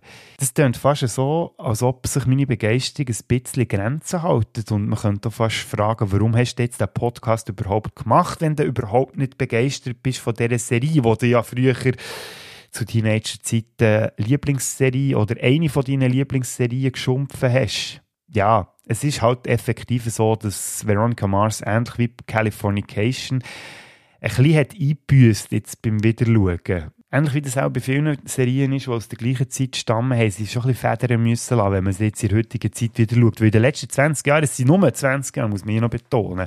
Aber gleich hat sich unsere Welt ein bisschen verändert und unsere Gesellschaft die sieht heute ein bisschen anders aus. Und darum muss man am Schluss auch zwangsläufig die Frage stellen, ist Veronica Mars überhaupt gut? Und das hat der hier schon zitierte Podcast Veronica Mars Investigations eigentlich relativ gut zusammengefasst. Sie kommen nämlich zum folgenden Schluss. 60% sind grossartig von dieser Serie. 20% sind nicht so gut alt geworden und 20% sind überhaupt nicht gut alt geworden. Und das fasst aus meiner Sicht perfekt zusammen. Was heisst das nicht so gut alt geworden? Das hat die Webseite Screen Rant, hat da zum Beispiel eine Top 10 Liste gemacht mit Sachen, die nicht so gut sind alt geworden in dieser Serie. Das ein paar Beispiele rausgepickt. Also Rassismus, der latente Rassismus, sage ich jetzt mal, der da ein bisschen mitschwingt, könnte ein bisschen ein Problem sein. Dann haben wir Transphobie, die eine Rolle spielt. Wir haben Art und Weise, wie Opfer in dieser Serie dargestellt werden, die manchmal schon so ein bisschen fragwürdig ist. Wir haben die Rachsucht vor Veronika, wo man muss sagen, hm, ist irgendwie auch ein bisschen schräg, äh, dass eine Figur, eine Hauptfigur so unterwegs ist. Dann haben wir die Darstellung von Sexualdelikt, Sexismus allgemein, die eine Rolle spielt, Darstellung von psychischen Krankheiten und natürlich die berühmte, in Anführungszeichen, Homophobie, die in allen Serien aus dieser Zeit rauszuspüren war. Ich kann das sonst gerne noch an einem Beispiel ein bisschen verdeutlichen, das ich aus der ersten Staffel von Veronica Mars mitgebracht betrifft Episode Nummer 20. Die heisst Mad, also M.A.D. Und zwar sieht es folgendermaßen aus. Dort haben wir eine Schulkollegin von Veronica Mars, wo ihren Freund verlässt und der erpresst sie dann, dass sie zu ihm zurückkommt und zwar hat er ein Video gemacht von seiner Freundin dann zumal noch, ähm, Blut im Whirlpool und er sagt, wenn du nicht zu mir zurückkommst, dann veröffentliche ich das Video bzw. schicke es überall um, dass das alle sehen können. Und sie beauftragt Veronica Mars jetzt, dass sie das Handy zurückholt, wo das Video drauf ist. Ja, liebe Leute, im 2005 hat es so etwas wie eine Cloud noch nicht gegeben. Da hat es gelangt, wenn man ein Handy hat kaputt gemacht, dass das Video dann weg war. Wobei ich mich ehrlich gesagt muss fragen, 2005 hat es dann überhaupt schon Handys gehabt, die hochauflösende Videos machen können Aber eben, Item ist ja eigentlich egal, es geht ja nicht um das. Aber der Masterplan von Veronica ist jetzt, dass sie etwas inszenieren, und der Ex von dieser Schulkollegin in eine Falle locken, wo sie dann ähm, Filme machen und Fotos und auch ein Telefongespräch faken, so dass der Typ als schwul überkommt. Dann, für das Video zu machen, bekommen sie Hilfe über vom auch einzigen Schwulen an ganzen Neptune High. Er wird immer so klischeehaft dargestellt, dass man das Gefühl hat, er sei der Einzige. Ähm, er soll einem anderen Drogen verkaufen und das in so einer zutraulichen Art und Weise, dass es beim Filmen oder wenn man ein Video sieht davon so aussieht, als ob die beiden ein Techtelmechtel hätten. Dann tun sie Passfotos, die er mit seiner Freundin oder mit seiner Ex gemacht hat, die Ex ausschneiden und das Gesicht vom anderen drauf. Und zu guter Letzt faken sie noch ein Telefongespräch, wo sie mit ihm führt, schneiden sie dann einfach ihre Stimme aus und die Stimme dann eben vom anderen rein und gestalten mit dem eine Webseite, eine vermeintliche Liebeswebseite, die er so gemacht hat mit seinem heimlichen Freund und sagen, wenn er das Video nicht zurückgibt oder löscht, dann würden sie die Webseite veröffentlichen und ihn als vermeintlich schwul an der ganzen Highschool. Und schon das hat so ein nicht ganz so gutes Beigeschmäckle. Das ist jetzt ein Beispiel von diesen 20% von Veronica Mars, die nicht unbedingt gut alt sind worden. Es gibt definitiv viel, wo man Veronica Mars kann kritisieren kann. Es gibt aber auch ganz viel, warum das mit die Serie auch heute noch kann schauen und gut kann finden. Der YouTuber Alex Myers, der hat sogar ein elfminütiges Video gemacht. Warum alle Veronica Mars so gerne hatten, dann zumal und zum Teil auch jetzt noch. Wobei wenn er schreibt, alle, finde ich das ein bisschen übertrieben, weil äh, es geht ja vor allem um die extrem treue Fanbase. Aber Item, das, das soll es jetzt nicht gehen, im Vergleich zu anderen Teenie-Serien aus dieser Zeit, wie eben die OC, One Tree Hill, Gossip Girl, Everwood und wie sie alle heißen, entsteht hier durch das Film Noir-Flair, wo die Serie definitiv hat, so einen eigenen spannenden Touch so dass sogar, wie ich es am Anfang gesagt habe, 2000er Macho-Macker-Teenie-Typen können zugeben, dass sie die Serie gerne haben geschaut oder vielleicht sogar immer noch gerne schauen. Stellenweise ist sie sogar recht fortschrittlich gewesen, die Serie für die Zeit. Es hat nämlich eine starke weibliche Hauptfigur, die nicht gäng nur das Opfer ist, sondern sich auch gäbig auch mal kann wehren gegen die männlichen Kontrahenten. The only time I care what a woman has to say is, is when she's riding my big old hog. So it's big, huh? Legendary. Well, let's see it. I mean, if it's as big as you say, I'll be your girlfriend.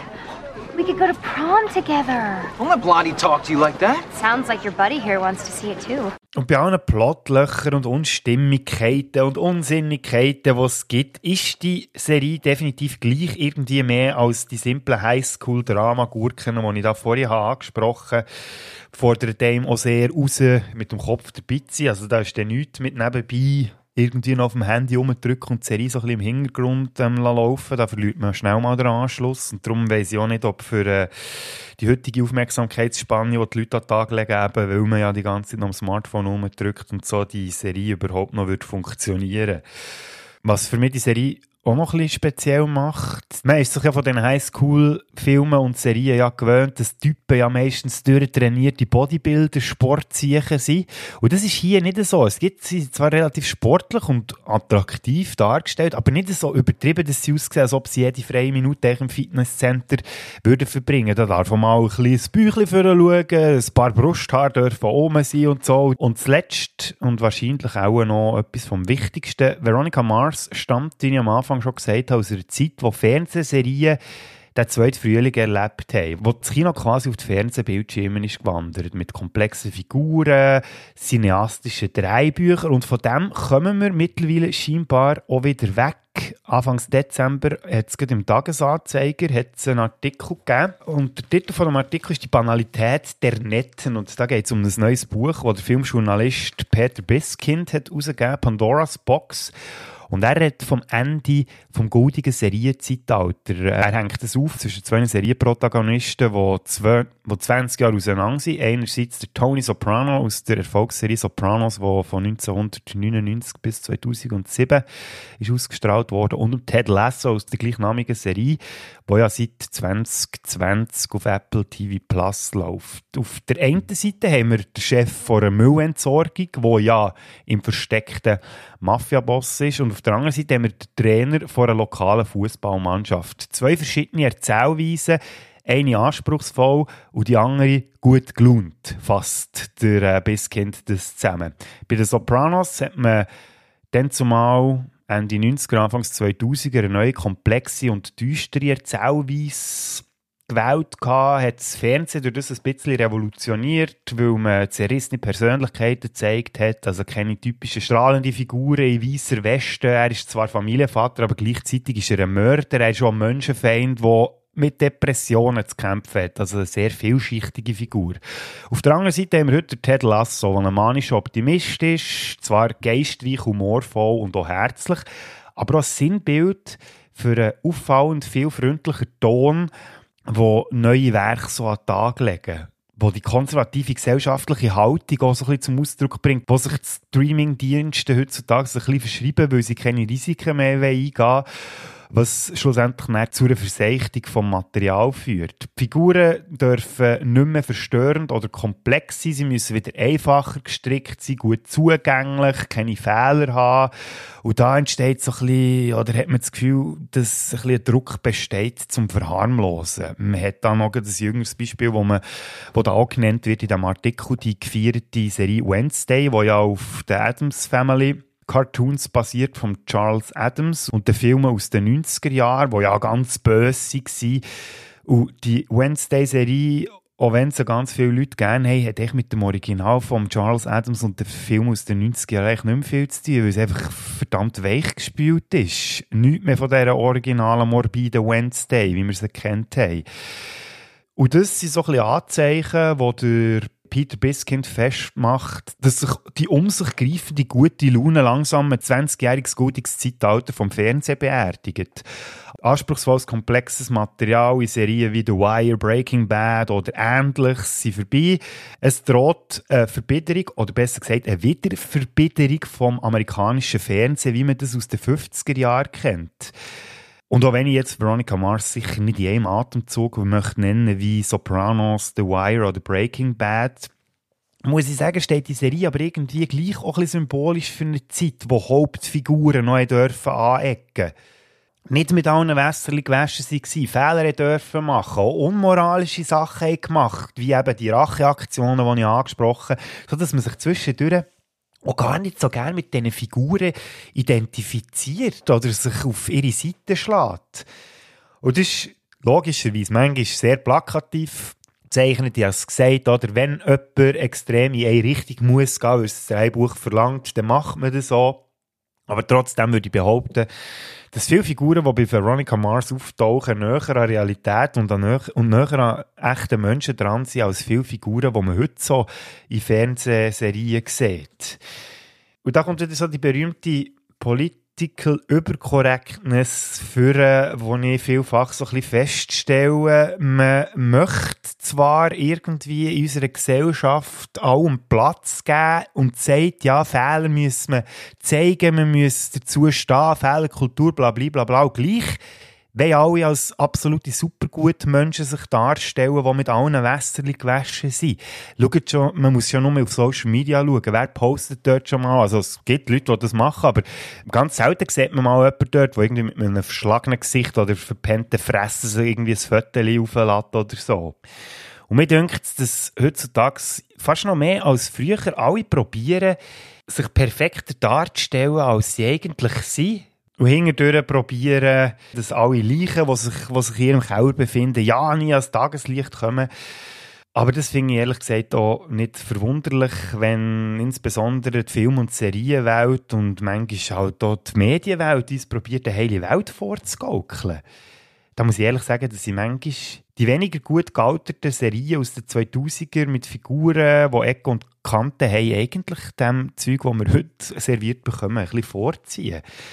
Weil, was man uns auch abspricht, vielfach, oder habe ich manchmal das Gefühl, ist die, ist die Fähigkeit, können zu abstrahieren und in Kontext zu setzen, was hinter diesen nicht so gut gealterten Aspekten von einem Buch, einer Serie oder einem Film oder von einem Lied, ja, was, was da dahinter steckt, warum das, das dann zumal so dargestellt wurde. Und wir können das kontextualisieren, in einen Zusammenhang stellen. Und muss nicht heissen, dass wir das alles geil finden, was dann passiert ist und möchten gerne, dass unsere Gesellschaft dort auch so funktioniert. Und manchmal habe ich das Gefühl, dass man uns die Fähigkeit ein bisschen abspricht und uns manchmal ein bisschen für weniger clever halten, als wir tatsächlich sollten sein.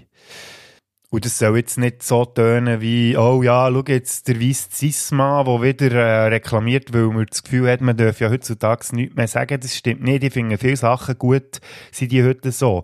Aber ich finde, wegen dem müssen wir die Vergangenheit nicht zu Tod schweigen. Wie gesagt, wir sind genug weit entwickelt und die meisten von uns auch genug schlau, für dass wir das einordnen können, dass das aus der Zeit geht, wenn der James Bond zum Beispiel Frauen schlägt in den allerersten Film aus den 60er Jahren. Wir wissen, dass das überhaupt nicht okay ist, aber wir wissen auch, dass das andere Zeiten dann waren und dürfen uns ja auch durchaus noch mit dem auseinandersetzen. Und da finde ich auch, darf man sich auch mit den nicht gut gealterten Aspekten von einer Serie aus den 2000er auseinandersetzen und eine Serie gleich noch einigermaßen toll finden, so wie das bei mir, bei Veronica Mars, nach wie vor mit gewissen Abstrichen, die ich jetzt da auch ein bisschen rauskristallisiert habe, durchaus auch noch der Fall ist. So, und das wäre es jetzt mit meinem Plädoyer für eine längst vergangene Serienzeit. Einer, der viel bessere Plädoyers kann halten als ich, das ist ein Anwalt aus einer anderen Serie aus der Zeit von Veronica Mars. Und diese Serie könnte das Jahr unter Umständen ihre Retrospektive auch nochmal ein Thema werden.